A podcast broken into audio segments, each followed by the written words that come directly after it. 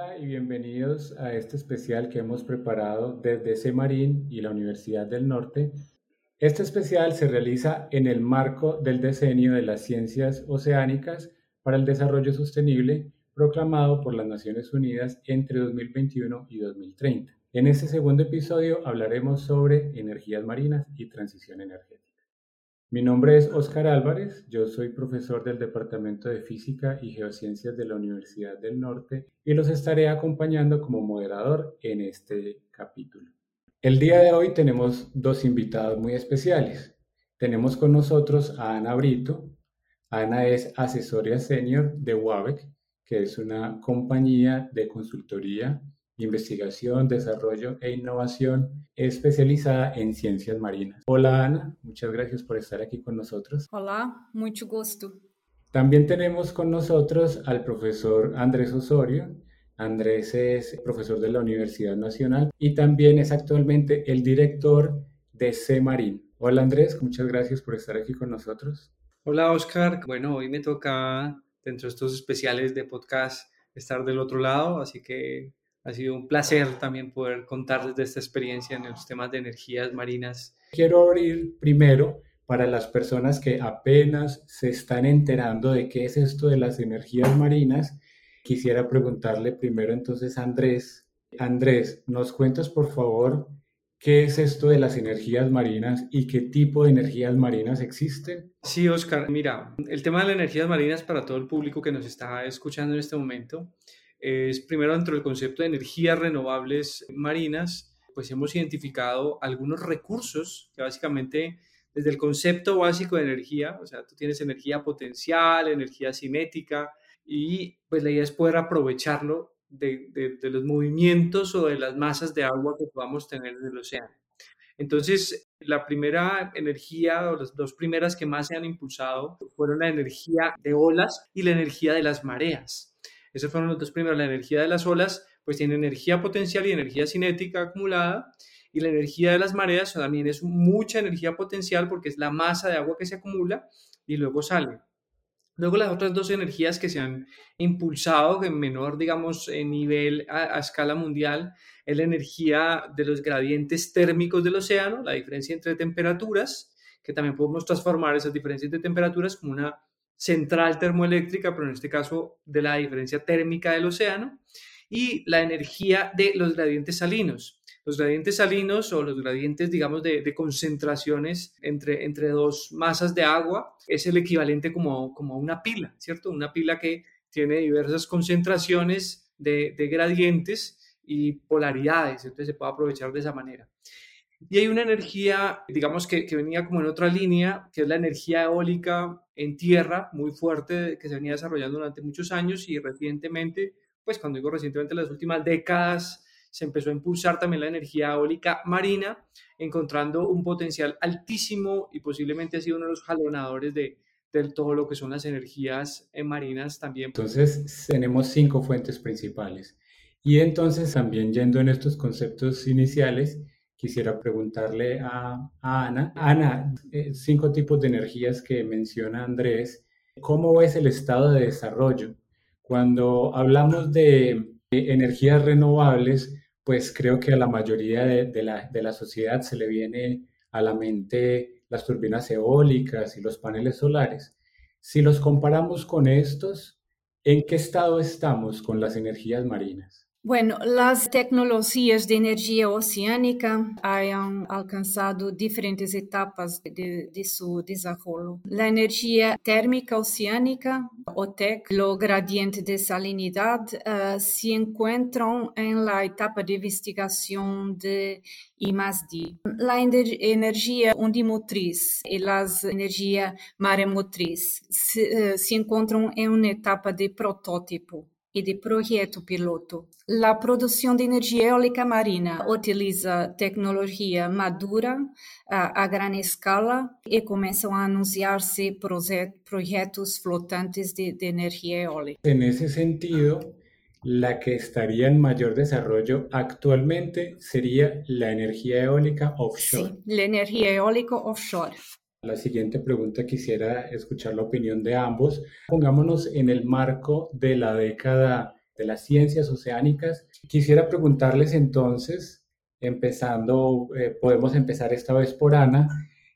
Ana, ¿cómo ves que las energías marinas puedan aportar a este desarrollo de la energía limpia en la siguiente década? Eu penso que as energias marinas podem ser complementares a outras uh, renováveis, especialmente em zonas costeiras e com um mais impacto em las zonas aisladas ou islas. Uh, as instalações fixas de eólica marina já se han demonstrado na Europa pero las instalaciones de eólica flotante están ahora mismo en fase precomercial y pueden ampliar la contribución de renovable marina al sistema eléctrico en los próximos 10 años. Andrés, en el caso tuyo, ¿cómo ves que estos renovables puedan aportarnos en, en esta década oceánica? Sí, en el caso de Colombia, Oscar, yo creo que tenemos un, un contexto bastante interesante y es que tenemos una ley de, energía renovable que ha permitido jalonar el mercado de, digamos, de nuevas energías en el país, ha permitido que algunas empresas hayan empezado a hacer apuestas interesantes frente a, las, a los recursos convencionales, principalmente eólico y solar, pero digamos que ese, es el contexto legal que yo creo que, es, que ha sido muy importante. Ya específicamente entonces en las energías marinas, creo que tenemos unos retos interesantes que, veo que se empiezan a desarrollar y es que básicamente Colombia en todas las zonas costeras, tanto en el Pacífico como en el Caribe y en las zonas insulares, estamos en zonas no interconectadas, o sea, es decir, no, no, tienen acceso al sistema actual, digamos, de energía del país. Creo que eh, esto es una oportunidad importante para que las energías marinas penetren. Recientemente, en algunas conversaciones que, hemos tenido con algunas empresas de, del país, hay interés muy, muy grande por parte de, las empresas a que apostemos a las contribuciones de, reducción de emisiones, ¿cierto? Entonces, la reducción de emisiones, pues solamente se va a lograr con estrategias de mitigación y, adaptación y las energías marinas, pues definitivamente van a, van a jugar un rol importante en ese tema. Ok, lo que saco aquí un poco en limpio de sus intervenciones es las energías marinas hacen parte de un conjunto de las energías renovables. Se debería más o menos apostar por, por todas las opciones, ¿no? Tanto marinas como no marinas, y tratar en, en un marco amplio de que entre todas empujemos hacia allá. Correcto, Oscar. Ese es, el, ese es el punto. Y yo creo que cuando empiece a desarrollarse una, específicamente una empezará a jalonar otra. En, las energías marinas o en las energías renovables en general, hay muchísimos retos, desde las estimaciones detalladas del potencial, pasando por la instalación de dispositivos en, el mar, ¿no? que ya estamos hablando de, una zona muy energética, donde hay sal, corrosión, hasta costos de operación, transmisión, eh, impactos ambientales. Bueno, los campos son muchísimos, los económicos. Eh, en este sentido, quisiera preguntarte, Ana, justamente eso, ¿cuáles crees que son los retos claves para que las energías marinas tengan una mayor difusión? Eu creio que os maiores eh, desafios a superar estão eh, relacionados com a necessidade de provar tecnologias em el mar durante largos períodos de, de tempo para validar o desenho. Necessitamos uh, de ter, de ter tecnologias robustas e confiáveis, e este passo é, é crucial e é urgente. aqui, os centros de, de ensaio jogam um papel clave porque te permitem probar tecnologias em um entorno controlado e com suporte especializado. A redução de, de custos também é um, um aspecto muito importante e sucederá com instalações a grande escala, con, se pasó con la energía eólica marina, se, ha, eh, se han logrado importantes avances con el diseño de las tecnologías, uh, materiales y, y, en la logística de las operación, operaciones uh, marítimas. Claro, muy interesante y muy importante, ¿no? Ya tener pilotos en campo que permitan realmente ver si, si las cosas sí funcionan bien. Y entonces vuelvo, conecto entonces la idea final de Ana y le hago a Andrés una pregunta al respecto. Andrés, ¿sabes si en el país tenemos en este momento algún piloto en operación o planeado de energías marinas? Oscar, digamos que lo, digamos lo que tengo de informaciones de lo que nosotros digamos, hemos impulsado pues también en, los grupos, también pues obviamente en colaboración contigo y con colegas pues de la, de la del norte y de la misma Universidad Nacional, y es que a nivel de energía de olas y de corrientes no hemos desarrollado prototipos ni, ni en laboratorio ni en campo, de pronto en laboratorio algunas cositas, algún grupo muy, muy pequeñitas, pero que de pronto se nos escapan, pero donde sí hace unas apuestas importantes es justo en el tema de gradiente salino, que es un tema que en, el, en Colombia tiene un potencial muy alto y gracias a eso, digamos, se impulsó un prototipo en laboratorio en la Universidad Nacional, en la Facultad de Minas en la sede de Medellín, en alianza con,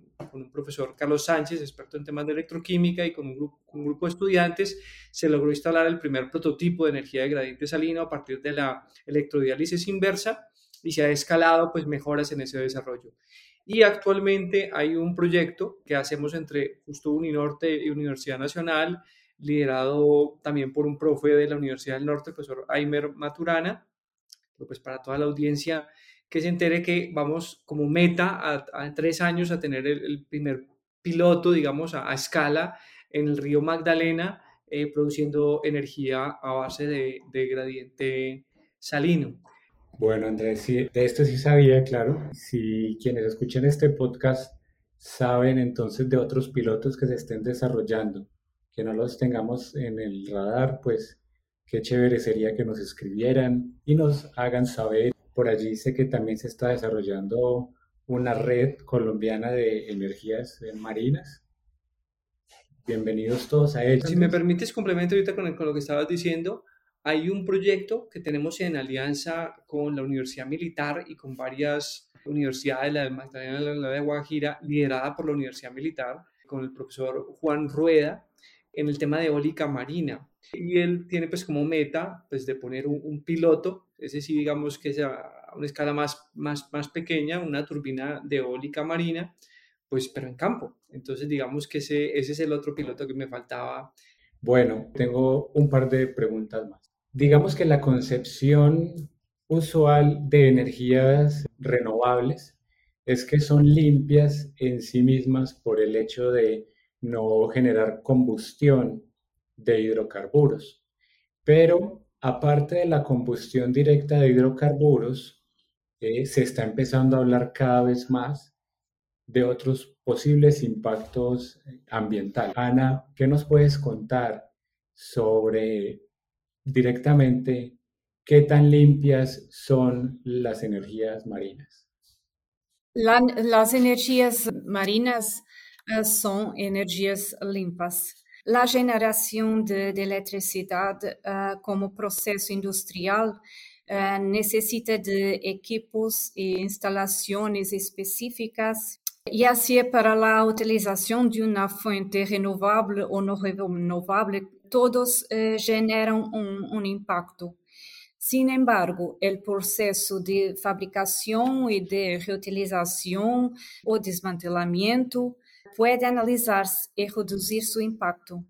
Pero nós não temos que, que olvidar que a vida útil que estamos estudando para renováveis é de ao menos 25 anos.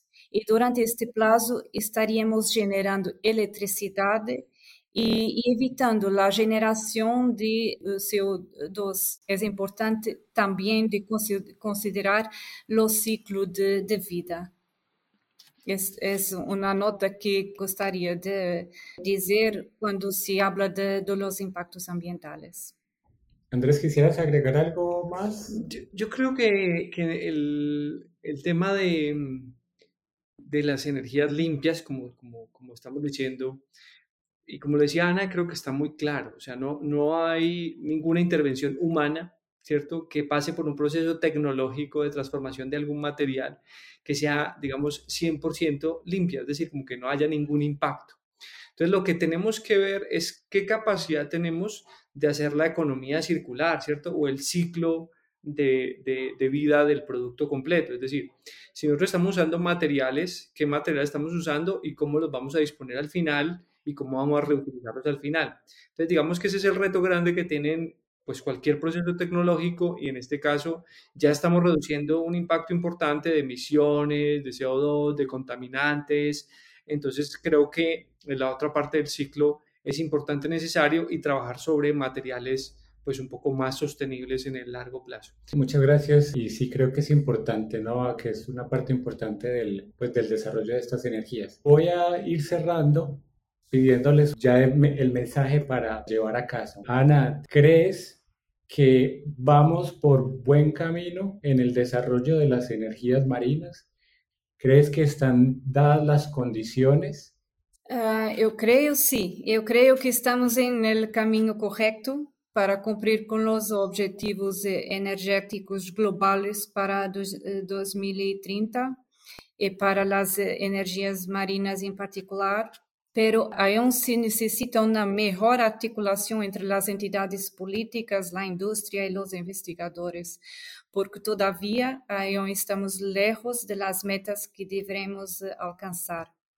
Pero veo sinales alentadores en todo el mundo. Las energías renovables están ganando terreno, así como las energías marinas la caída de, precios, las mejores, las mejoras uh, tecnológicas, las políticas favorables están contribuyendo al crecimiento de las energías renovables, uh, siendo necesario aumentar la inversión en nuevas tecnologías. Qué bueno, muy alentador tu, tu visión. Andrés, de pronto quisieras complementar algo desde nuestro contexto Oscar, cuando hacemos apuestas a sistemas donde aprovechemos los recursos locales, mm, doy un ejemplo, en el caso de San Andrés, hemos planteado nosotros la necesidad de hacer un parque científico tecnológico donde se aproveche el agua de mar profundo, por ejemplo, o los gradientes salinos también.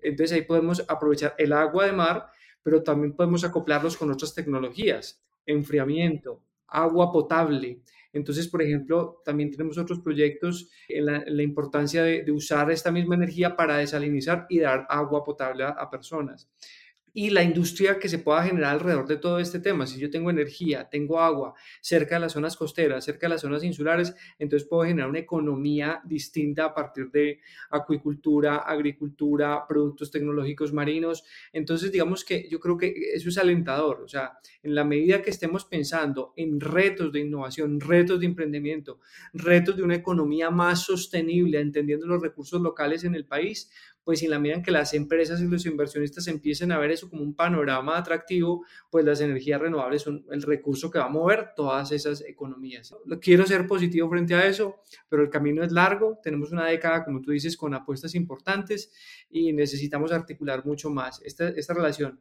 universidad, empresa, Estado, pero sobre todo creo que el llamado aquí es a los jóvenes. Creo que desde el CEMARIN tenemos unos espacios abiertos como una línea estratégica que es la energías marinas también y invitamos a todos los jóvenes que más quieran unirse porque esta es la masa crítica que necesitamos para que se puedan implementar estos proyectos. Gracias Andrés y quisiera entonces cerrar con Ana. Ana, como haciendo un poco de puesta al futuro o de futurología que decimos. Andrés nos comentaba, por ejemplo, que en Colombia en particular hay un recurso muy importante y una apuesta por la energía de gradiente salino, pero te quisiera preguntar eh, en una visión más global, nos decías al principio que la energía eólica offshore es posiblemente la que en este momento está en una mayor etapa de desarrollo, pero quizás pensando ya a, a 10 años, ¿cuál es esa otra o otras energías marinas dirías que apostarías a que van a estar en un estado de desarrollo maduro de generación comercial? Antes de elegir um tipo de tecnologia, creio que primeiro é necessário saber o recurso disponível nesta zona e que é o que estamos buscando como resultado. A dia de hoje, uma, uma turbina de eólica marina não é comparável com as outras renováveis marinas, pero eh, isso não, não descarta que não podem ser compatíveis. As energias maremotriz e ondemotriz le podem aportar estabilidade ao sistema de eólico offshore e aí que podem gerar energia de forma contínua os equipos de, de, energia maremotriz também estão estudando para sua instalação em costas uh, para reduzir a erosão. Portanto, creio que a energia maremotriz e, um, e, um, e ondemotriz podem trazer uma boa aposta para uh, o futuro. Muchas gracias, Ana. Muchas gracias por aceptar esta invitación. Muchas gracias, Andrés, también por tu visión Y bueno, muchas gracias a quienes nos ven y, nos escuchan. Y los invitamos a que estén pendientes de las próximas eh, ediciones de este podcast. Vamos a estar hablando de otros temas muy interesantes como contaminación en los océanos, datos oceanográficos, entre otras sorpresas que se vienen. Así que esto es todo por este episodio. Muchas gracias a todos. Muchas gracias, Oscar y Ana, también por acompañarnos.